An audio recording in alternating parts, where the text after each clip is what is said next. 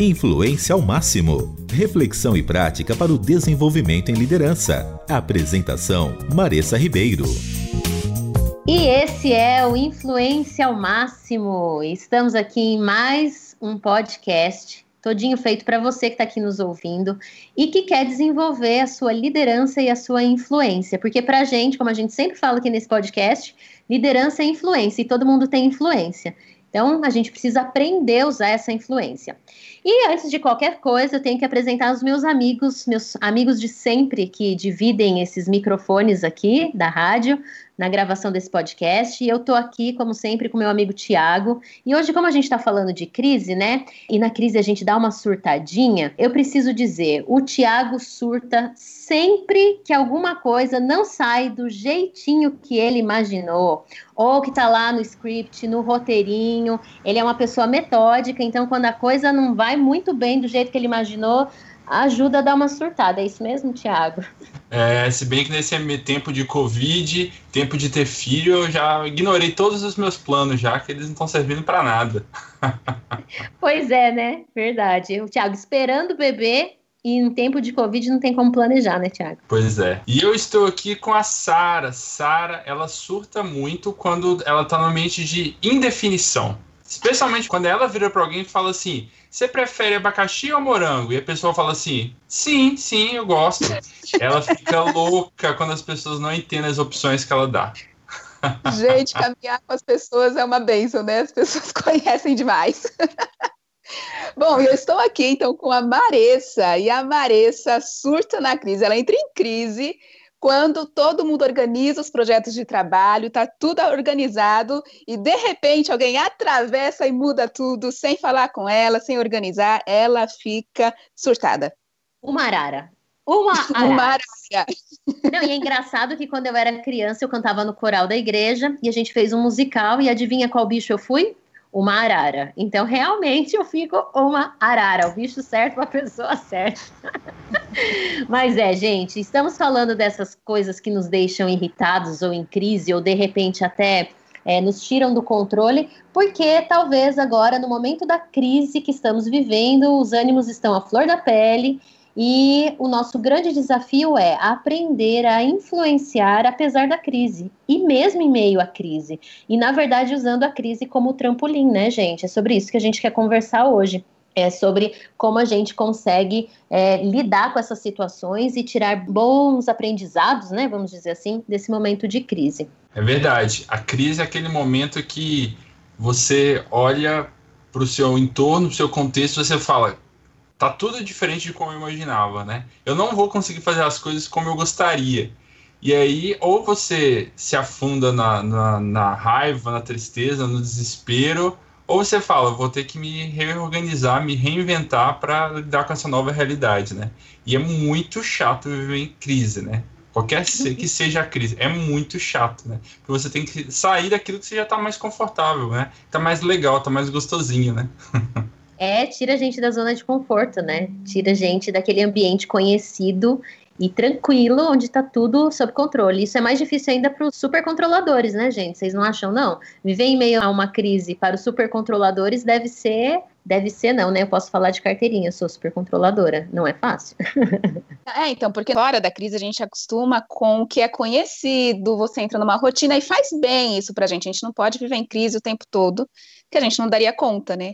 É. Mas ali está tudo conhecido, estabelecido. Quando chega uma crise, simplesmente muda tudo e aí você é obrigado. Você não tem escolha, esse é o problema. Você não tem escolha, você vai ter que enfrentar de algum jeito. E aí, como você encara é que está o segredo. É engraçado que a gente escolheu esse tema não só por conta da situação que a gente está vivendo do coronavírus, mas também porque nos fez lembrar que Uh, as crises são, na verdade, um celeiro para grandes ideias, para inovação, para mudança de rota. E se a gente aprender a olhá-las dessa forma, a gente vai tirar bons aprendizados e grandes inovações, né? O mundo não é mais o mesmo de dois meses, um mês atrás, né? Ele já está completamente diferente e a forma como a gente está escolhendo, né, as nossas estratégias para o futuro também estão mudando por conta disso. Mas antes até da gente falar isso, vocês querem trazer o que, que é crise para vocês? O que, que vem à cabeça de vocês quando a gente fala a palavra crise? O que, que vem aí à mente? Ah, gente, eu não posso fugir do dicionário, né? Eu sempre gosto de voltar. Always. É a Sara dando as Eu gosto de voltar ali na definição raiz e depois a gente faz as interpretações. Mas, ó, de forma geral, eu não, não encontrei uma definição de crise, mas várias definições em diferentes contextos, mas está sempre associado a desequilíbrio, ausência ou carência de algo, conflito e desordem. Se a gente vai para uma linha mais raiz ainda do, do etimológico, crise tem a ver com uma alteração ou um desequilíbrio repentino que traz dúvida e incerteza. Então, é aquele momento que você está vivendo realmente numa rotina, você vem numa estabilidade de qualquer natureza que seja, e de repente as coisas mudam. Então, ou você sente falta de algo, ou você entra em conflito com alguém ou com alguma coisa, e aí você tem que dar uma resposta nova. Eu acho que esse é o desafio, porque a crise te traz essa necessidade de uma resposta diferente do que a que você vinha dando. E aí é realmente difícil você se organizar para fazer isso. É, a gente tem aquela famosa história de que quem faz parte do mercado corporativo já ouviu muitas vezes que crise ambiente para oportunidade, né? E no mercado corporativo o pessoal já, só de ouvir isso já, já quer brigar, né? Porque é uma fala tão comum, tão chavão, mas é muito louco o quanto ela é verdade, porque de fato, quando a gente está num ambiente de mudança que muda o nosso contexto, a gente é obrigado a ter que olhar para as coisas com novos olhares, né? A gente tem que enxergar a realidade trocando os óculos, né? De visualizar aquilo que a gente está vivendo. E a gente passa, então, a realmente repensar muita coisa na nossa vida, né? Nossas relações, nossas organizações. Então, a crise, ao mesmo tempo que esse espaço de tirar o chão e é horrível tirar o chão, né? Esses dias eu vi alguém falando assim nas redes sociais. É, o pessoal fala para aproveitar a crise para sair da zona de conforto. Quem disse que eu quero sair da zona de conforto? Ela é tão gostosinha, eu adoro ela. Não tem que sair, não. Mas assim, além de tirar a gente do, da, do esse chão, né? Ela, por nos jogar em outro ambiente, a crise, ela nos faz de fato até a gente valorizar mais aquilo que a gente já tem antes da crise, né? A gente sempre vai passar por crises e algumas mais profundas, outras menos. E a gente nunca está preparado completamente para enfrentar uma crise, né? Isso é uma coisa que, para como a Marisa falou, e para os supercontroladores é, um, é uma questão muito interessante, né? Quem quer se preparar muito para a crise, tem crise que você não prepara para ela. Você tem que simplesmente vivê-la, né? E aprender com ela e esperar passar, às vezes, né? E talvez até ser rápido no aprendizado, né? Eu acho que a crise tem nos ensinado que nós precisamos aprender rapidamente. Não quer dizer que a gente já tivesse preparado para isso, vimos que não estávamos, uh, mesmo sabendo alguns meses antes que nós passaríamos por isso, porque estava lá no outro lado do mundo, né? É, as pessoas já estavam vivendo isso, não deu tempo para a gente se preparar, mas nos obriga a aprender muito rápido, porque a gente precisa aprender rápido com as experiências dos outros que nos cercam, né? É, tem também algum, algumas, alguns escritores, pensadores que dizem que as crises elas causam algumas disrupturas para gente, né? Ela quebra uma continuidade, ela rompe, porque a gente estava vivendo, como a gente está falando, né? A zona de conforto, bonitinho, gostosinho, quietinho, beleza, assim como um bebê, né? Que está dentro da barriga da mãe. E aí ele fala, tá na hora de viver a minha primeira crise, que é sair desse ambiente controlado e vir para o mundo, é, esse mundo difícil difícil da gente, né? Fora lá do conforto. Então, ela causa uma disruptura, uma quebra de continuidade. Só que, quando a gente. É, Joel Barker fala que quando surge uma disruptura, tudo volta a estaca zero, ou seja, a gente reseta o sistema, né? A gente é, começa de novo, porque antigas pressuposições precisam ganhar novos, novas formas de serem vistas, né? Ou antigas uh, formas de ver a vida, elas precisam uh, ser alteradas, melhoradas, modificadas. E aí a gente, querendo ou não, quer falar um pouco sobre isso. De que forma que nós, vivendo essa crise, como o Thiago disse, né? Não tem como eu me planejar, às vezes eu preciso só viver. Mas a gente é, pode aprender com isso e usar a nossa influência para ajudar outras pessoas que estão ao nosso redor. Então, a gente quer falar um pouco sobre isso. Mas antes, eu quero trazer um elemento aqui mais engraçado, de verdade, porque eu tenho recebido muitos relatos de amigos meus que estão vivendo essa crise e que cada um está vivendo algo diferente, né? Então, por exemplo, eu tenho amigos que os dois, marido e mulher, trabalhavam fora e os filhos ficavam na escola e agora não tem mais escola, eles estão em casa ou fazendo aula em casa e os dois estão com horário normal de home office, vamos dizer assim, e estão surtando porque tem que cuidar da casa, fazer o almoço, cuidar das crianças, ajudar nas tarefas da escola. E ainda trabalhar, né? Então, são algumas coisas novas aí que a gente está tendo que se reinventar para fazer. O que, que, vocês já ouviram aí de amigos de vocês desse momento? Tem história engraçada? Ouvir não, viver, né? Eu estou vivendo isso. Verdade, verdade. Eu faço bastante home office já, mas o meu marido nunca fez home office. E agora, agora não, né? Algumas semanas a gente se reinventou. Então, quando a gente tem call no mesmo horário, fica competindo. a gente brinca, por exemplo, que tem uma, uma varanda aqui em casa, é, e aí vai para o exílio. Então, quem é que vai para o exílio hoje? tem que sair do escritório, porque é aquela competição. É isso aí. E você aí, Tiago? Tiago esperando o bebê, como que tá essa situação aí? Pois é, é aquela situação muito bizarra de você encontrar pessoas né, que você conhece em algum momento e você não poder cumprimentá-las, né? Você tentar, você não sabe se você chega perto, se você tenta encostar o cotovelo, se você simplesmente fica longe, você não sabe como é que se despede. É uma situação toda estranha, assim, que parece que a gente realmente não está se conectando com as pessoas, né? Eu brinquei esse dia que eu tô me parecendo um alemão, né? Porque alemão não abraça muito, né? Não cumprimenta muito, mas é muito estranho esse alemão no Brasil. Né? A gente não está acostumado. Vou contar para minha família, viu, Tiago? Você está dizendo que alemão não abraça. ai, ai. Não, e sabe uma outra coisa que é engraçada também, que tava o Cadu, um amigo nosso da Invisionar, tava falando esses dias. Gente, tem tanta live, tanta live, o povo tá querendo fazer tanta live que eu tenho medo de abrir a geladeira e achar uma live lá dentro. Então, não sei se vocês também estão assustados com a quantidade de gente falando de tudo, né? Viramos experts em tudo, porque tem live de gente que nunca falou sobre determinado assunto, começando a falar agora. Legal, então apesar dessa, dessa crise toda, a gente sempre arruma, como bons brasileiros, momentos para dar risada né, da situação que a gente vive. E isso traz um pouco também de realismo e ao mesmo tempo esperança, né? Não é a primeira vez na história do mundo que a gente está vivendo uma crise, não vai ser a última. Alguns estudiosos dizem que a gente tem pelo menos uma crise a cada 10 anos. Então, realmente, como o Thiago falou, não dá para a gente planejar, porque a gente não sabe qual vai ser a próxima crise, mas dá para a gente tomar como elemento base da nossa vida que passaremos por crises ao longo dos nossos dias, da nossa vida, e é bom a gente se acostumar logo a ser é, jogado para fora da nossa zona de conforto. Né? Então, isso ajuda a gente a superar essa crise. E pensar assim que nós vamos atravessar isso, a gente vai superar e que, inevitavelmente, a gente vai ter que enfrentar tudo isso uh, sempre sem medo, ou com medo, mas vamos assim mesmo, com medo, né? E entendendo que agora é a hora de líderes liderarem, de pessoas que têm influência influenciarem. Né? Então, nós precisamos liderar nessa época de crise. E é sobre isso que a gente quer falar nesse podcast. Influência ao máximo conceitos sobre liderança e influência.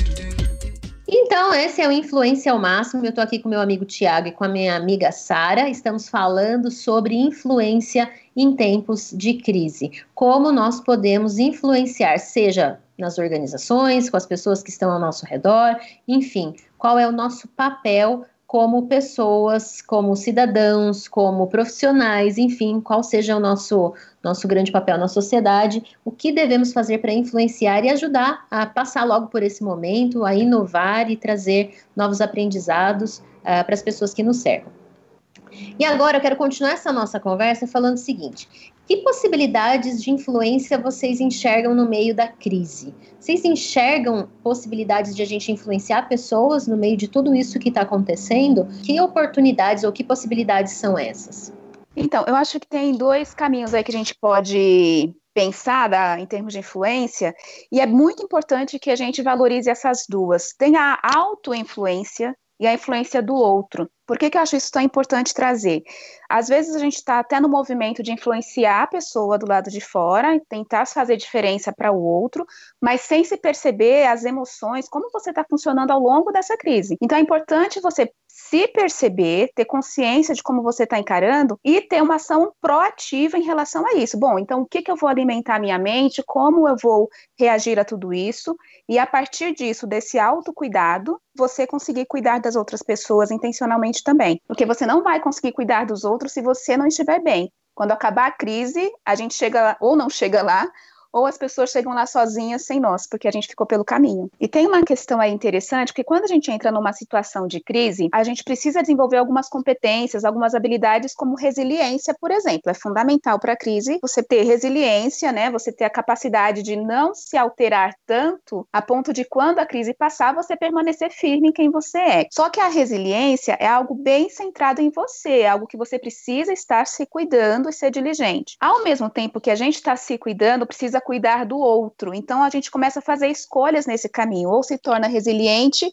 ou você influencia e cuida do outro. E o segredo, se é que a gente pode chamar assim, o desafio talvez fique melhor, é como você equilibra isso, desenvolve a sua resiliência, ao mesmo tempo que você influencia as outras pessoas à sua volta. Mas falando sobre as possibilidades, de fato, a gente tem hoje a possibilidade de influenciar é, de uma forma muito incrível, né? Eu sei que todo mundo está na internet fazendo live né, a cada cinco segundos, é, mas ao mesmo tempo, uh, não só através de lives, uh, transmissões ao vivo, mas mesmo através de mensagem que eu posso mandar para alguém. Nesses dias eu recebi uma mensagem de uma pessoa me perguntando como eu estava, mas dava para sentir que ela realmente queria saber como eu estava. Não é que aquela mensagem padrão que a gente já manda, né? Oi, tudo bem, né? E aquilo eu achei muito interessante, uma coisa boba, pequena, que deve ter gastado 10 segundos a pessoa escrevendo, mas eu fiquei pensando, caramba, realmente eu posso me aproximar das pessoas, né? E isso me levou a, a, me reconectar com algumas poucas pessoas de maneira mais intensa do que antes da crise, né? Então, de fato, a gente tem essa possibilidade de, de chegar até as pessoas mesmo à distância, né? É, e poder literalmente influenciá-las e abençoá-las, né? Com a nossa presença, mesmo que seja uma presença digital. Ah, e isso faz uma diferença muito grande na vida dela, né? Quando não é realmente uma coisa só superficial. É engraçado isso que você está falando, me fez lembrar, Thiago, ah, no início da tua fala, escolher sobre qual aspecto eu quero influenciar os outros também, né? Porque por mais que a gente queira influenciar as pessoas nesse momento, como vocês disseram, tem alguns limites eu não vou conseguir alterar o pensamento ou mudar a forma da pessoa às vezes pensar sobre aquilo. Eu posso simplesmente apresentar a minha forma de ver determinados aspectos da vida, mas também escolher em que guerras que eu quero guerrear, né? Ou que brigas eu quero, em quais brigas eu quero entrar. Eu resolvi sair de uma das redes sociais. Eu não esse, essa semana eu saí completamente. Eu falei, eu não vou mais, não vou falar qual é, mas não quero mais entrar, eu não vou mais acompanhar, porque querendo ou não a influência que os outros estão tendo sobre mim, no meu humor e na minha forma de lidar com as coisas que a gente está lidando, está me fazendo mal. Então eu escolhi não querer influenciar nessa rede especificamente e não acompanhar o que os outros estão querendo influenciar através dessa rede porque em vez de ser uma influência boa, tá gerando é, cansaço, tristeza, desgosto. Então eu falei assim, sabe, de verdade, não quero brigar essa briga. Eu vou escolher uma influência muito mais ligada talvez à questão da liderança ou muito mais ligada a questões emocionais e eu não vou me envolver nisso, né? E sabe uma coisa que me veio na cabeça agora também? É, isso tem muito a ver com autenticidade, né? As pessoas agora elas não precisam de líderes perfeitos ou de pessoas uh, que as influenciem, que saibam de tudo, que tenham todas as respostas. E a impressão que eu tenho em muitas redes sociais ou em muitos canais de conteúdo é que eles querem praticamente dizer que a perfeição é essa e você tem que seguir por essa linha. E enquanto que nesse momento a gente precisa de pessoas autênticas que identifiquem e falem sim, olha, aqui eu não consigo, aqui é minha dificuldade e não estou conseguindo lidar com isso. Por outro lado, nesse ponto eu estou um pouco mais seguro, já estou melhor, já avancei aqui. Né? Essa autenticidade nesse momento de crise tem um certo papel, né? O que, que vocês acham? Eu acho que isso é muito verdade, né? A, a grande transição que o falando de redes sociais, né? A grande transição que o Instagram passou do feed para os stories, né? Para quem sabe o que é isso aí, vai entender. Para quem não sabe, pode pesquisar depois. Tem até alguns artigos escritos sobre isso. O mural, né? Como a gente traduz o feed do Instagram, antes mostrava aquelas fotos perfeitinhas das pessoas que tiravam, editavam e colocavam no mundo real. Quando o Instagram começou a ir mais para os stories, que é aquelas imagens que a gente publica e é, apagam em 24 horas depois, né? É, isso teve um aumento significativo no tráfego da rede do Instagram e as pessoas começaram a se engajar muito mais nos stories, essas imagens que expiram. Porque as pessoas começaram a ser mais autênticas, elas começaram a não editar tanto a foto, começaram a mostrar várias coisas mais do dia a dia reais, né? E isso ah, também combinou com o aumento no nível de influenciadores digitais que também saíram daqueles influenciadores digitais que mostravam um mundo perfeito, né, da sua vida perfeita, e para influenciadores que mostram mais a realidade de suas vidas como elas são, né, do dia a dia. Então as pessoas procuram autenticidade, elas querem autenticidade. Se a gente vai no sentido oposto, isso é tanto sofrimento para a gente, quanto que para os outros parece fake, parece falso, né? Eles não se engajam conosco, né? Então, viver vidas mais autênticas, na verdade, nos liberta e ao mesmo tempo nos aproxima das pessoas. Por outro lado, ainda sobre as mídias sociais, as pessoas não precisam se sentir obrigadas também a estar presentes. Acho que valia a pena a gente colocar esse gancho da Mar, porque as pessoas querem prestar satisfação, provar alguma coisa, provar que você está bem, que você está mal, não importa. Agora é hora de você influenciar ali quem está do seu lado. Às vezes a gente fala de influência de longo alcance, é maravilhoso. Se você tem condições, faça isso, mas você poder poder influenciar seu marido, sua esposa, contatar alguém que está perto de você, como o Tiago disse também, né? Isso faz toda a diferença, gente. A influência, ela começa mesmo pequeno, né? Começa exercitando com você, depois com quem está ali do seu lado, e às vezes desconecta das redes sociais, porque elas não estão te ajudando, elas estão só poluindo a sua mente. Tira fora, se for o caso. Se atualiza de outra forma. E aí, até falando dessa questão da influência, nesse momento, muitas pessoas falam assim: ah, mas eu tenho medo, eu tô com medo nesse momento. Como que a gente trabalha o medo das pessoas, influenciando elas e as próprias organizações, né? Vamos fazer aqui um paralelo. A gente tem muitas organizações agora falindo, né? Colhendo frutos, de repente, de uma má gestão de muito tempo, ou até era uma boa gestão, mas os produtos e serviços oferecidos não fazem mais sentido para esse momento. Então, tem muitas organizações e líderes de organizações com medo. Então, como que as organizações estão lidando com esse medo e como que as pessoas que, querendo ou não, fazem parte dessas organizações, né? Como nós estamos lidando é, com medo nesse momento. O que, que vocês têm visto aí? Qual a opinião de vocês também sobre isso? Eu acredito que nós que somos cristãos, a gente tem uma mensagem de esperança que ela é a verdadeira e causa em nós de fato uma mudança, né? Ou a perspectiva de mudança positiva, né?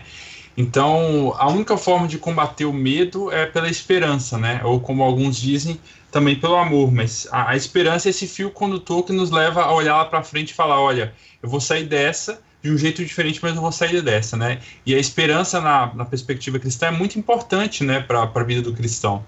É, quando a gente vê a história de outros cristãos ao longo do tempo que, que passaram por muitas dificuldades, muitas crises, muitos sofrimentos, até perseguição mesmo, eles sempre falavam sobre a esperança, né? Então a gente é, tem que ter não só a esperança, mas levar a esperança para os outros, né? Ah, não uma esperança é, fake do tipo, ah, acredita que vai dar tudo certo, seja otimista, né? Não, não é um otimismo burro, mas é realmente a esperança, primeiro, na própria presença de Deus na nossa na vida, que não vai mudar independente do que acontecer, ela, ela é mais presente é, em toda a nossa vida, a presença presente de Deus, né? Ah, e também a confiança de que Deus quer o nosso melhor, mesmo se as circunstâncias do momento não apontarem nessa direção, né? Então, essa mensagem de esperança eu acho que tem que estar constantemente no nosso coração, nossa mente, nossa fala, e ser a, a principal, principal vetor de influência sobre o outro, né? Levar para o outro a influência. Claro que em algum momento eu posso levar para o outro conhecimento, posso levar para o outro para ele ficar mais atento ao que ele está fazendo de errado, mas ao mesmo tempo nunca perder essa perspectiva da esperança. É, e além dessa da confiança em Deus, nós cristãos somos muito familiarizados com esse termo, com a confiança em Deus. Muitas vezes não sabemos praticar como isso na, na vida real, né, especialmente agora, mas voltar também para um momento de meditação na palavra, de você ter seu relacionamento com Deus de quietude, porque a crise faz a gente ficar muito uh, se movimentar bastante, muito ansioso. Na verdade, são dois movimentos: ou você começa a agir, reagir, ou você fica paralisado paralisado. Então, se a gente fica reagindo, reagindo, a gente não para para pensar, a gente não consegue analisar a situação, até mesmo para separar o que é fake news e o que é verdadeiro, que rede social eu quero ficar, qual eu não quero. Então, é para, respira, vai ler a Bíblia, vai ter um momento de quietude, separa aí da sua família. Eu sei que tá difícil, né? A gente separar os cômodos, fica a disputa, mas fala: olha, gente, eu quero um minutinho para mim agora, dez minutos que eu vou ficar ali com o Senhor, vou orar. E se você tá paralisado, também tem essa possibilidade. Peraí, vou chamar alguém para me movimentar, para me tirar desse beco sem saída. Porque a, a falta de, de esperança, de ver um futuro melhor, torna a vida muito mais dura. Foi o que aconteceu lá com Elias na caverna.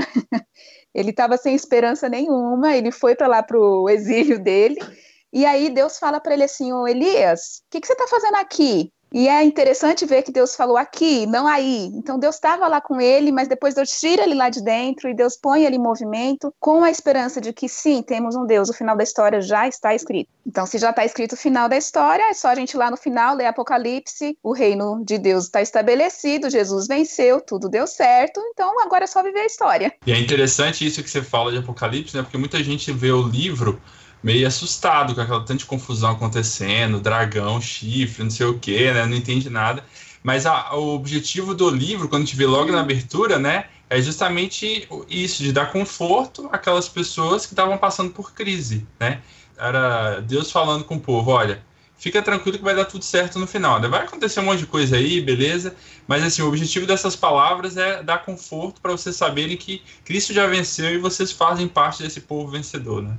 Muito legal essa questão que vocês estão falando, que já somos vencedores e que, apesar da crise que a gente está vivendo, é, o final está escrito e que vai dar certo, né? Essa esperança que o Tiago cita, é, vem também aqui uma frase do Brad Lomenick, que ele fala: a coragem não é ausência de medo, mas é o comprometimento com o que virá à frente. A história dos grandes líderes cristãos nos ensina que aqueles que seguem o chamado do tamanho de Deus precisam da coragem do tamanho de Deus. Então, essa esperança se o nosso Deus é maior do que, todas as coisas e ele já venceu, esse é um pedacinho, né, que a gente tem que passar aí para a gente aprender alguma coisa. E eu quero depois também só fazer um, um gancho de dizer a, a Sara comentou, a gente começa a se enfiar em um monte de atividades e fazer um monte de coisa para justamente falar assim: não, tá, eu tô me movimentando, eu tô me movimentando. Só que movimento não quer dizer progresso. Né? Então, escolher as atividades que vão nos colocar para mais perto da missão ou da visão que a gente quer desenvolver a partir da crise. Ou seja, que movimentos de transformação são possíveis na sociedade a partir da crise e que eu posso então usar essas minhas habilidades, esses meus dons, meus talentos, minha influência para contribuir com esse processo. E é, é, fantástico a gente pensar nisso. Nós somos os portadores da mensagem de esperança, da mensagem de salvação. Imagina, gente, daqui a poucas semanas as pessoas vão voltar para o mercado de trabalho, vão voltar para os seus ambientes, vão encontrar desesperança lá nós, portadores dessa mensagem, podemos levar vida, uma mensagem que vai edificar as pessoas. Você é realmente um agente de mudança no seu lugar. Mas a gente precisa começar desde já a ensaiar, para quando chegar a hora, a gente fazer isso com maestria, para honrar mesmo a Deus. Vou citar uma frase do Patrick Lai é, nós somos as mãos e os pés de Jesus vivendo e trabalhando no mercado. Então é isso que a Sara está falando. Como que eu levo essa esperança, como que eu levo essa visão, né, essa forma diferente de lidar com a crise e para o mercado de trabalho, para os meus colegas de trabalho, para as pessoas com quem eu convivo. Então a gente vai, eu vou iniciar uma nova discussão aqui. Já quero que você fique aí pensando de que forma que as nossas atividades é, agora no momento da crise, esse excesso de atividades ou de estímulos estão atrapalhando ou não esse nosso movimento de influência em meio à crise, para construir algo novo e um movimento de transformação. Influência ao máximo com Maressa Ribeiro. E esse é o Influência ao Máximo. Eu estou aqui com o Tiago e com a Sara, como sempre. Estamos discutindo de que forma que podemos ser influentes ou que podemos influenciar nas crises, né? De que forma que é, esse momento que a gente está vivendo pode trazer para nós novos aprendizados e pode trazer para a sociedade, né, para o ambiente é, onde a gente está inserido, é, um processo de inovação, de transformação. E eu fiz uma pergunta que era a seguinte: de que forma, né, que a gente precisa pensar melhor essas atividades, esse excesso de estímulos que a gente tem tido ultimamente por conta da crise. É, vivendo numa crise, todo mundo tem uma opinião, todo mundo quer falar alguma coisa, todo mundo acha que é entendido do assunto, e a gente já disse que tem um monte de gente fazendo live para cima e para baixo, mas o que, que disso a gente precisa de fato manter?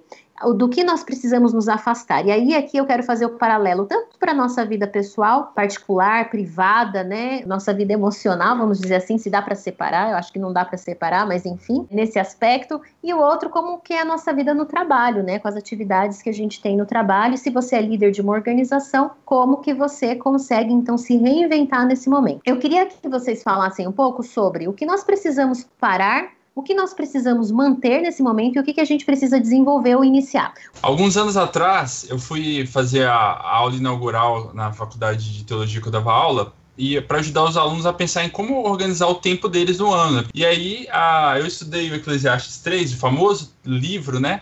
O famoso capítulo, na verdade, sobre o tempo. E eu comecei a reparar uma coisa muito interessante, que tinham verbos naquela sequência de coisas que Eclesiastes 3 narra, uh, que tinham a ver com coisas que a gente deveria começar a fazer na vida, uh, seja novos projetos, seja coisas que a gente tinha que abandonar, tirar da vida, parar por completo, alguns que a gente tinha que continuar e alguns que a gente poderia talvez suspender, né? Mas para simplificar aqui, a gente pode dizer que tudo na vida tem coisa que a gente vai ter que realmente parar. Talvez a gente nunca mais volte, talvez sim, quem sabe, mas a gente não sabe. Algumas coisas na vida que a gente realmente tem que começar já, né? E outras que a gente simplesmente mantém, seja de um jeito diferente, seja com, uh, com menos tempo envolvido naquilo, né? Ou dar mais tempo, talvez mas ah, isso faz parte desse fluxo natural da vida, né? Curti, é verdade, quando você lê é, Eclesiastes 3 sobre essa perspectiva, realmente faz muito sentido. Então, nessa crise, o que, que vocês acham que seria interessante a gente, é, vamos começar pelo parar, o que, que seria importante aí para quem está ouvindo? O que vem à mente de vocês aí nesse processo? Gente, a primeira coisa que me vem à mente é parar, parar mesmo, uh, sai do automático. né, a gente parar de reagir. Foi um processo que eu fiz, preciso, estou fazendo e eu sou muito de me movimentar, de fazer as coisas, então é um exercício para, para de reagir, pensa para poder prosseguir. Então é essa pausa mesmo para conseguir refletir, usar o racional. É outra coisa que eu acho que a gente tem que parar é aquilo que a gente percebe que não traz valor agregado, né? Uma, uma expressão aí que o mercado corporativo usa muito, mas que é aquilo que a gente faz e que não gera de fato nenhum valor, né? Por exemplo, quando a gente está falando do ponto de vista do mundo eclesiástico, da igreja, a gente está falando assim: será que aquilo que a gente está fazendo realmente gera transformação na vida das pessoas? Se não, talvez a gente pode parar. E pensando do ponto de vista mais organizacional, será que isso que a gente investe na nossa organização, tempo, recurso, será que isso promove de fato é, lucro? A gente consegue gerar ah, nas pessoas uma vontade muito grande por essa solução, por esse produto, né? Ou a gente só faz isso por fazer e a gente nem sabe o impacto que isso tem na vida das pessoas, né? Então, a gente faz uma, uma análise de valor da nossa vida mesmo, né? das nossas organizações, pensando naquilo que realmente gera transformação, é um diferencial ou se não. E dá para fazer isso na nossa própria vida também, né? O que na nossa própria vida a gente faz, mas que é, não gera muita coisa, a gente não gera paixão na gente, não gera ânimo, né? E a gente acaba fazendo aquilo pro, ir automático, né? Talvez, talvez alguém possa falar, é, lavar louças não me gera ânimo. Tá bom, mas isso aí você é obrigado a manter, porque você tem que fazer todo dia. Eu digo coisas da vida que realmente você investe tempo, que não é obrigação, como lavar as louças, mas que aquilo não, não gera paixão em você, né? Você faz simplesmente porque você sempre fez, né? Ou porque não aprendeu a dizer não, né? É, no livro Essencialismo ele fala muito isso que elementos uh, a gente acaba mantendo na nossa vida ou que atividades simplesmente porque a gente não tem a coragem de dizer não. E, e, não precisa ser dizer um não, assim, alguém que te pede alguma coisa. Não precisa falar assim, ah, não, não vou fazer. Olha, eu entendo, esse negócio é super bacana que você está me trazendo, mas para o momento que eu estou vivendo, eu não vou conseguir fazer com excelência, eu não vou conseguir contribuir. É bem possível que eu deixe você no meio do caminho, e eu acho que você, nesse momento, precisa de pessoas que, que caminhem com você mais tempo. Então, é, eu acho que é, o, o, eliminar, né, ou parar, também traz para gente aprendizados de como dizer não, como falar não e como priorizar aquilo que de fato vale a pena. Isso que o Thiago falou para mim faz muito sentido, realmente. Aquilo que eu faço gera transformação. A gente tem pensado muito isso ultimamente na organização, né? Como que as coisas que a gente está oferecendo, os produtos, serviços, soluções, de fato geram transformações nas pessoas. É, eu acho que a gente pode pensar de novo, para mim é um assunto muito vivo, a questão de identidade da presença mental. Você saber quem você é, o que você quer estar presente no momento, né? A, de parar, traz para a reflexão o que você quer fazer, te dá essa possibilidade de escolha. Desculpa, não vou fazer. Sim, isso daqui me atrai, isso daqui me dá resultado, mas eu preciso ter essa clareza e eu preciso estar presente mentalmente para poder escolher. Eu estou falando isso também por conta dessa questão dos gastos até que você mencionou, Marisa. Alguns estudos têm mostrado que as pessoas têm gastado até mais. Elas estão com a possibilidade de deixar entrar em casa pelo e-commerce uma série de coisas que elas não podiam. E a gente tem um mecanismo de recompensa no nosso cérebro que é assim: Se eu vejo, se eu estou sentindo algum tipo de dor ou se eu estou sendo privado de algo, significa que, entre aspas, eu mereço uma recompensa por isso. Então, algumas pessoas estão nessa, nesse movimento de, por estarem privadas, se recompensam ou na comida ou nas compras. E isso é extremamente tóxico, é, vai fazer mal para seu bolso, para sua saúde, para sua família. Mas aí você tem que estar presente para falar: opa, por que é que eu estou com esse impulso? O que é que eu estou sentindo falta? E aí você toma umas novas decisões. E aproveitando o gancho, o que, que a gente pode manter? E até nas organizações, né? Para quem está aí ouvindo e lidera uma organização, acho que deve estar se perguntando, tá, mas isso é para minha vida pessoal, mas para a vida é, da organização, entender aqueles projetos e soluções que são oferecidas que realmente geram resultado, e não é ser focado só em lucro, não, mas é pensar aquilo que gera, primeiro, transformação, né, através daquilo que eu ofereço, e sim recurso para sobreviver, gente, porque se a gente não sobreviver agora, a tua organização não vai oferecer mais nada daqui a alguns meses, né, então pensar o que, que é importante eliminar é é fundamental. E o que, que é importante manter? O que, que, vem à mente de vocês que é importante a gente manter nesse momento? Penso eu que o mais importante de tudo é o, a qualidade dos relacionamentos com as pessoas e o foco na visão. Então, falando, por exemplo, de organizações, é trazer o time para junto. Se já tinha um bom relacionamento, se vale disso para o time continuar unido. É hora de aproveitar os processos que já foram implementados, né? Então, se fez a lição de casa, direitinho. O Craig falou muito isso na live que fez na Envisionar. Então, se você fez a lição de casa, você está no momento de deixar as coisas acontecerem como foi previsto para poder atravessar. Mas você só consegue se tiver com esse foco na visão. Então, mantenha o foco onde vocês precisam chegar, né, como organização, como pessoa, como família, igreja, porque é lá que você tem que chegar. Então, não se distraia. É outra coisa que a gente tem que manter é de fato aqueles, é, ponto de vista pessoal, aqueles relacionamentos que são mais essenciais para a gente, como a Sara até falou, a não perder de vista esses relacionamentos essenciais, porque a gente está isolado, né, e tem tempo para ligar para as pessoas, teoricamente. Mas a gente pode se distrair com tanta coisa e, e começar a esvaziar esses, esses, relacionamentos essenciais, né? E do ponto de vista organizacional, das organizações, eu diria que quais são aquelas atividades, aqueles aqueles produtos, aquelas soluções, aquelas iniciativas que a gente tem nas nossas organizações que realmente geram o maior é, nível possível de transformação nas pessoas ou de impacto na vida das pessoas, né? E focar nessas coisas que geram maior impacto, porque aquilo que gera pouco a gente já falou que tem que cortar. Aquilo que gera muito a gente tem que manter ou talvez até aumentar mais, né? Porque é isso que vai fazer a gente virar o jogo depois. Você me fez lembrar de uma ferramenta, Tiago.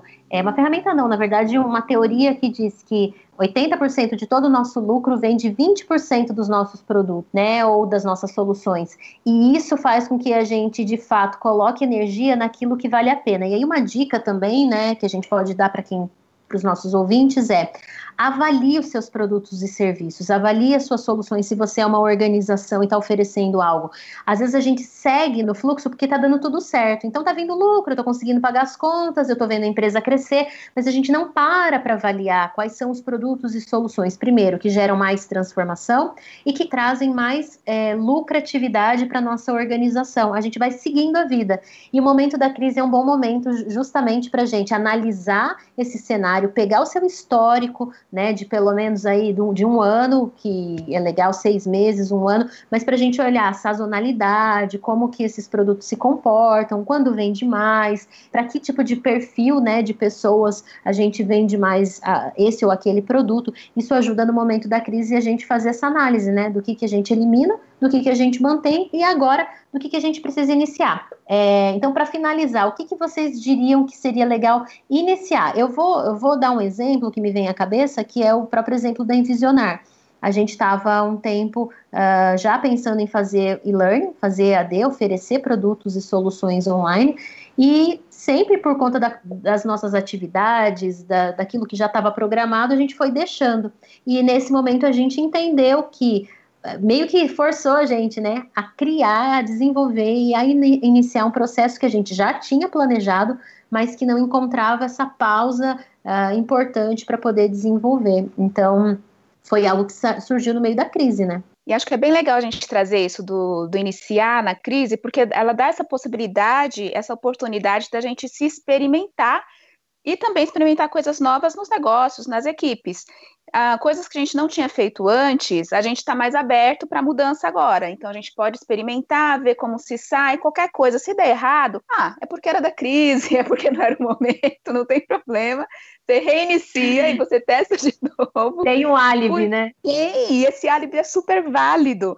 Então a gente pode se valer dele, pode iniciar novos hábitos, novos comportamentos. É, às vezes, se eu era um pouco mais introspectivo, se experimenta, se lança. A gente até comentou aqui, chega de tantas lives inúteis. E se você tem vontade de falar alguma coisa útil que Deus te chama para falar, experimenta, faz uma sala fechada aí de WhatsApp com amigos, inicia, experimenta. Se der errado, na verdade não é que deu errado, é porque foi uma possibilidade que você não quer dar continuidade. Simplesmente zere e comece outra coisa. E tem a ver com o nosso segundo podcast, né? As falhas levam ao próximo passo. Perfeito. Então, quem não ouviu aí o segundo podcast, corre e ouve, porque a gente fala disso, de dar essa oportunidade para o erro, para falha, para experimentação, né? Outra coisa que é bom refletir sobre o que iniciar no meio da crise é pensar o que, que eu preciso começar que está mais intimamente ligado à minha missão, seja a minha missão de vida ou a minha missão do meu negócio. Porque não basta a gente só iniciar por iniciar. Vamos sair correndo, fazendo um monte de coisa desesperado, só porque a gente tem que dar uma resposta. Não. Como a gente está no momento de crise, só aquelas coisas realmente essenciais é que vão vingar e que tem muito valor agregado, como eu comentei. Então, se eu for fazer algo, isso tem que estar muito relacionado com o que eu acredito, com a minha paixão de vida, com o que eu realmente tenho condição de fazer, né? Isso me faz, obviamente, ter que refletir melhor sobre o que eu quero começar, né? Para não começar desesperado, né? É não que a gente não possa testar, como a Sara falou, que é, realmente faz todo sentido criar protótipos, né? Testes, é, mas isso está realmente conectado com, com o que traz é, maior número de resultados possíveis, né? E maior impacto possível nas pessoas. E isso, se as pessoas fizessem isso, eu penso que elas seriam mais felizes e, e dariam conteúdos mais honestos e autênticos para os demais, né? Porque você tá. Não, quando a gente abre rede, as redes sociais, você vê as pessoas dizendo sobre tanta coisa que elas não têm o mínimo conhecimento sobre aquilo, que dá um pouco de desespero, né? O que a Marisa falou no programa. E aí, quando alguém realmente traz algo que tem muito a ver com ela, com a vida dela, com o que ela experimentou, um relato mais autêntico do que ela está experienciando, aquilo realmente é, conecta muito mais com as pessoas, né? Perfeito, é isso mesmo. Então, é essa oportunidade de influência que a gente tem nesse momento. Eu, eu gostei muito disso que você falou, Thiago, como que a gente pode é, influenciar, de novo, né, o que a gente comentou, autenticidade. Como que a gente influencia a partir de quem nós somos? Como que nós nos conectamos aos outros a partir daquilo que nos toca primeiro, né? Não tem como tocar o outro se não me tocou primeiro.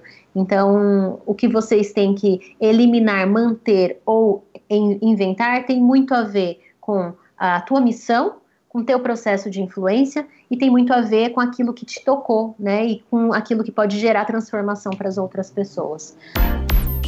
Influência ao máximo. Você liderando e influenciando pessoas. Então, a gente vai começar agora a ir para uma, um, uma última etapa aqui, né? Passos práticos. A gente sempre fala sobre isso. Que passos práticos a gente pode dar para influenciar em meio à crise, para gerar movimentos de transformação e inovação, seja através da nossa vida pessoal ou das organizações onde estamos e com as quais trabalhamos. Aí a, a, grande questão: que passos práticos vocês pensam que a gente pode dar aí para quem está nos ouvindo, para os nossos ouvintes, para tornar esse processo de crise algo que de fato gere transformação e inovação? O primeiro passo que eu queria comentar é aceitar que o cenário mudou. Tem muita gente que ainda fica pensando, não, mas daqui a duas semanas a coisa vai voltar ao que era antes, vamos só esperar, aguenta aí que vai tudo voltar ao normal e tal. Não, as coisas não vão voltar a ser como era. A gente tem que realmente internalizar que o ambiente mudou, nosso mundo mudou, né? E a gente ficar preso a esse mundo antigo é, uma, uma, é um negacionismo total, né? Então, de fato, a gente tem que aceitar o fato da mudança, porque a gente não vai conseguir dar um passo de transformação enquanto eu não, não a ficha de que a, a, estrutura de mundo que eu tinha, uma estrutura de negócio que eu tinha, o meu mundo pessoal como eu tinha, ele, ele vai mudar. E a gente vai ter que se acostumar ou fazer um novo plano. Mas eu preciso internalizar essa verdade, né? Primeiro passo. Gente, eu não quero parecer aquela música de uma nota só. mas eu preciso bater nessa tecla, porque eu trabalho com pessoas, eu lido o tempo todo com desenvolvimento, e muitas pessoas chegam até a gente é, fora do momento. Então, sai do automático, entra nesse momento, entende o que está acontecendo com você, entender o que está acontecendo à sua volta, faz essa leitura do mundo, o que está acontecendo, até como o Tiago disse, senão você não consegue se adequar a esse novo normal, né? É o chamado novo normal. Então, o que, que é? Quem sou eu nesse novo normal?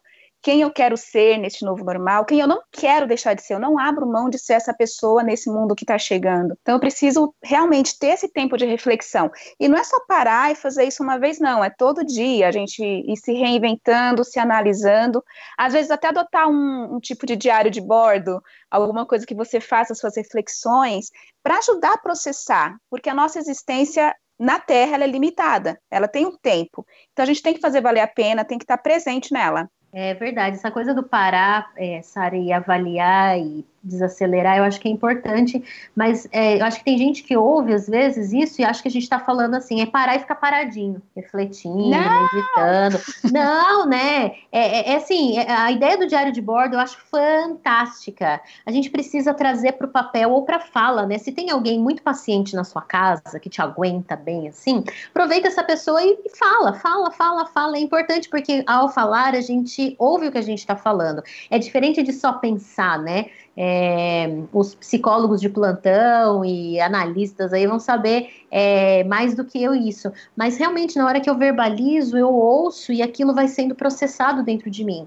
Se eu não tenho ninguém com quem conversar, o diário de bordo, as minhas percepções e levar aquilo para o papel também ajuda a gente nessa análise, né? Até do que a gente estava falando sobre é, é parar, manter, é, é, reinventar colocar no papel uma análise daquilo que a gente está vivendo, seja como organização ou como pessoa, né? E aí, você sabe que eu já pensei em fazer diário de bordo com esses aplicativos de gravação? Porque assim, eu estava vivendo uma época de muitas mudanças, eu e meu marido, e várias coisas, vários insights incríveis. E a gente não anotou. Na época eu pensei, eu acho que eu vou gravar um áudio, porque eu gravava áudio para manter as pessoas informadas do que estava acontecendo. E eu pensei assim, gente, eu tenho que guardar esses áudios, porque daqui a alguns anos, talvez, é, eu poder ouvir isso e ver como nós amadurecemos e como as coisas mudaram, que não valia a pena ficar irritado naquela época ou estressado. Esse podcast é a pura realidade. A gente tem insights durante o podcast, entendeu? A gente troca ideias, igual como se a gente estivesse sentado numa cafeteria, trocando ideia e conversando, né? Só que cada um tá sentado na sua própria casa, né? Isso aí. E o olho no olho funcionando, né? Com a chamada do, de, de, de vídeo também facilita muito esse processo, com certeza. Mas deixa eu emendar nisso que a gente falou de chamada de vídeo, eu acho que é uma outra dica que a gente pode dar também ah, para esse tempo. Faça chamadas de vídeos com sua família faça chamada de vídeos com amigos. A gente tem feito jantares, aí meu esposo, a gente chama amigos, vamos jantar hoje? Vamos. Aí cada um prepara na sua casa, a gente se reúne. A gente faz também com a nossa família, junta todo mundo. Então era muito, muito difícil reunir minha sobrinha, meus pais, meu irmão, meus todo mundo num momento só. A gente está conseguindo fazer isso, a gente conseguiu fazer isso. Então é muito precioso, é muito bom poder ver com segurança. Então na hora da crise você pode usar os meios tecnológicos. Ideia né, que estão a nosso favor, né? Tem uma outra coisa também que eu quero dar de dica, é, indo muito para o aspecto das organizações, né? A gente precisa entender é, que nós não estamos sozinhos e que nós não vamos resolver tudo sozinhos. Então, a gente tem falado muito sobre desenvolver um ecossistema que nos conecte com outras organizações e com pessoas que tenham uma missão muito parecida com a nossa, ou que complementem a nossa missão. Né? Às vezes a gente acha que a gente vai dar conta de tudo. Ontem mesmo eu estava é, em contato com o diretor de uma outra organização que eu faço parte E eu falei para ele, falei assim, olha, tem, a gente não precisa fazer isso. Os nossos, entre aspas, clientes, né, as pessoas com quem a gente se relaciona, elas precisam dessa solução. Mas nós não pretendemos oferecer essa solução porque não é o nosso core business, vai, vamos dizer assim. Por que não a gente conectá-los com outras organizações que fazem isso? A gente vai criando um ecossistema em meio à crise de abençoar mutuamente outras organizações e todos crescem juntos.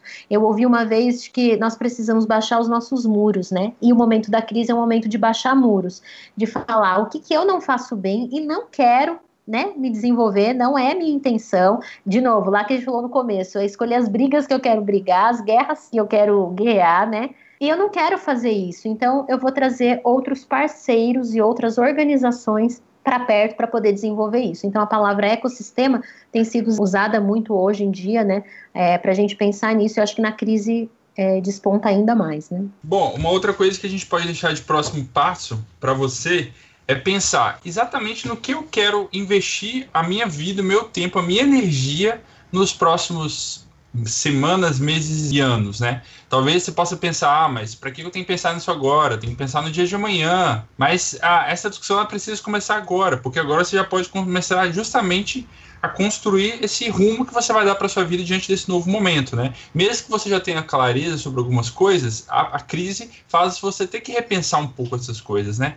E levar, te levar a pensar para onde eu quero levar a minha vida, ah, qual a minha missão de vida, é o meu chamado, ou minha paixão, né? São, são todas expressões muito próximas umas das outras, que têm correlações, mas todas denotam um pouco disso, meu propósito de vida de fato, né? E quando você começa a refletir isso constantemente, não quer dizer que você vai construir uma coisa completamente diferente se você já tinha pensado, mas isso vai refinando um pouco a sua visão, a sua missão, para você ser mais assertivo e, como eu falei, a gente falou, né, causar mais impacto na vida de outros, né? É, inclusive, você falando aí me fez lembrar do, do curso muito bom que está sendo lançado pela Envisionar, Duras Crises Grandes Sonhos, e em seguida tem o curso Tempo Agenda o Foco, que é também voltado para esse alinhamento, né? É interessante a gente pensar em crise como oportunidade, como a gente veio falando, é, mas e a sua crise pessoal? O que, que você, como você tem sido afetado nessa crise, pode te apontar, a partir dessas suas dores, desses seus desafios, pode te apontar o que Deus está te mostrando. Muitas vezes a missão, como o Tiago disse, que Deus vai revelando para a gente, refinando, ela surge ou ela é percebida por nós a partir de momentos de dor. Aí você fala, poxa, eu aprendi a viver isso, eu aprendi a passar por isso, e agora eu tenho como contribuir com outras pessoas. Porque, gente, crise, ela vai passar, não é depois da quarentena, depois que acabar, a gente vai ter novas crises, e, enfim, faz parte da vida. Mas daí, quem é você depois disso, né? O que, que você quer fazer? Quem você quer ser após esse período? E aí, quando a gente fala de missão, é impossível a gente falar sem lembrar de quem está comissionando. Missão é chamado, chamado tem alguém que chama. Então, se quem chama, você precisa entender qual é a missão que ele te dá e o interesse de Deus no mundo, que é quem chama, é que todas as pessoas sejam ah, impactadas, sejam ah, tenham condições de conhecê-lo, seja por meio de uma fala, de um abraço, de um atendimento, de um sorriso, dos produtos que a gente pode oferecer como organização, como pessoas. Eu queria até dar algumas dicas de como você pode começar a refletir sobre essa questão de missão, né? Escreve aí palavras soltas, o que, que você ama fazer, Uh, o que que quando você faz, você nem percebe que é bem feito e as pessoas à sua volta falam, cara, eu gosto tanto de você porque você faz isso, isso, isso. Eu vejo em você alguém, três pontinhos. E aí você vai preenchendo esse mosaico. Lembra lá do diário de bordo? Pega ele de volta. então vai preenchendo esse mosaico para você entender para que é que Deus está te chamando nesse tempo de crise. Se você não conseguir definir ainda a missão, é, não tem problema. Qual é a sua missão agora? Né? Comprometa-se com algo que seja maior do que você mesmo. Eu tenho vivido isso na minha vida, tenho seus desafios, é difícil, mas não tem nada mais gratificante do que você encontrar aquilo que Deus te chamou para fazer e para ser, né? Mais importante ainda. É, então fica aí a dica também, gente. O curso da Envisionar tá maravilhoso sobre isso. Chama Descubra Viva Sua Missão, é uma trilha completa. É isso aí, tem duras crises, grandes sonhos, o tempo, agenda o foco e visionar que os três se complementam, né? Um te ajuda a olhar para as crises de uma, um jeito diferente, o outro te ajuda a planejar, né, entender tua paixão, dar os próximos passos, e o visionar também te dá essa noção do qual é aquilo que te preocupa, né? Qual é a, a, a questão que está acontecendo na sociedade que tira sua paz e que te preocupa, e a partir dela Deus vai revelar como Ele quer te usar no meio dessa crise ou dessa preocupação. Então é fantástico. E eu tenho até que dizer que um passo prático também é justamente do Andy Stanley, uma frase dele, que está no livro Visionar. Ele diz que se a gente se você realmente quer ter um impacto duradouro, a sua igreja, a sua organização, enfim, ou você, precisam eliminar aquilo que vocês fazem bem, para vocês começarem a se concentrar naquilo que potencialmente fazem melhor. É isso que a Sara falou.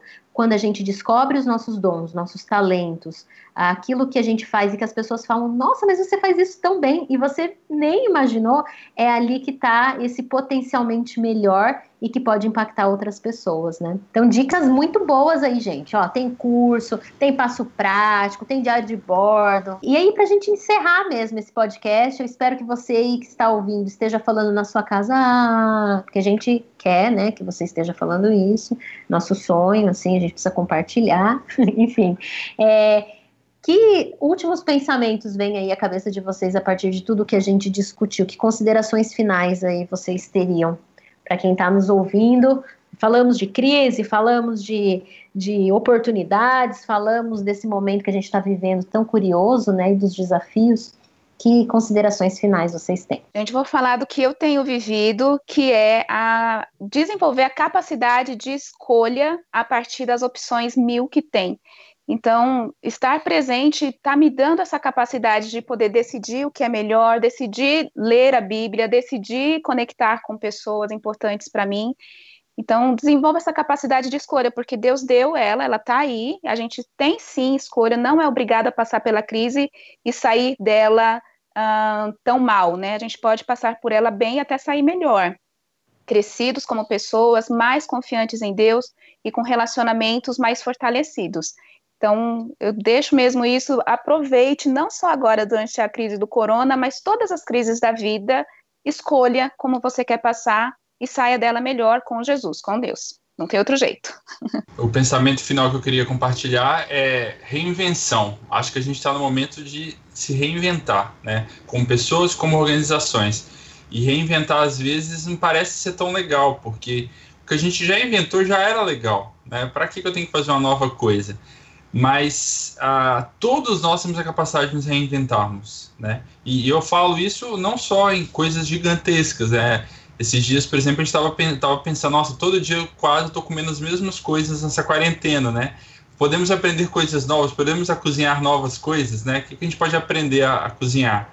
Ah, e até mesmo do ponto de vista de missão de vida e de organização. Como a gente pode é, sair de fato do nosso plano que a gente tinha de mundo e ter coragem de falar assim, não, eu vou fazer diferente, vou pensar o mundo de uma maneira diferente e, e mesmo que seja desconfortável, eu vou dar esse passo. É isso aí. Gente, acho que a gente falou muito de entender o momento que a gente está vivendo, de repensar, de analisar, de tirar oportunidades da crise, né? E não é uma retórica, não é uma coisa que a gente está falando porque todo mundo está falando. De fato, eu acho que é um movimento que nós temos feito, né? A gente pode dizer, porque a gente está tentando fazer isso, tanto pessoalmente como é, na organização onde trabalhamos. Então, é, realmente fica aí. Você quer, quer influenciar outros? Comece por você, né? Comece entendendo como você vai se deixar influenciar pelos diversos estímulos que vêm externamente, o que você vai permitir que entre na tua casa, na sua mente, no seu coração.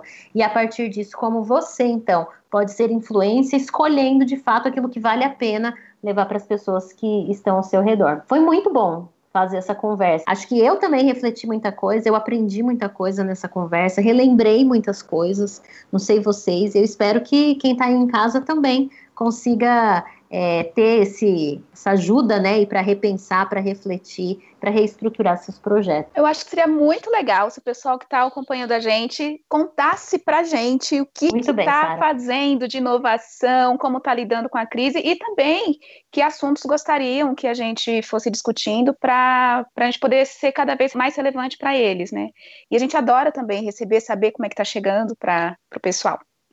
É isso aí, então vamos lembrar o e-mail influência@envisionar.com. O envisionar é com S, tá, gente? Não é com Z. Então, influência@envisionar.com. manda mensagem pra gente, manda e-mail, coloca aí o que, que vocês estão achando. Sei que às vezes dá uma preguiçinha, mas conectem-se com a gente, né? A gente quer saber realmente se o podcast é algo que a gente deve eliminar, manter ou inovar. E a gente só vai saber disso com o seu feedback, gente. Então, mande e-mail. Vocês querem que a gente mantenha? O que nós precisamos de repente eliminar no podcast e o que que a gente precisa inovar que você está sentindo falta aí, né? Vocês não concordam? Um coto. Vou ficar muito triste se alguém falar assim: eu gostaria que no podcast o Thiago fosse eliminado. Não, tá parecendo Big Brother. É, não é reality show, fica tranquilo, não vamos pedir eliminação. Gente, foi um prazer ter vocês aqui conosco. É, esperamos de fato que os nossos, as nossas discussões gerem transformação e influência para você. E mantenham-se em contato conosco é, porque a questão é influenciar ao máximo. E esse é o Influência ao Máximo. Espero que vocês tenham gostado do programa. Foi muito bom tê-los conosco. Mandem mensagem, mandem e-mail, digam se vocês estão de fato sendo influenciados ao máximo. Influência ao máximo. Reflexão e prática para o desenvolvimento em liderança. Apresentação: Maressa Ribeiro. Realização: Envisionar e Rádio Transmundial.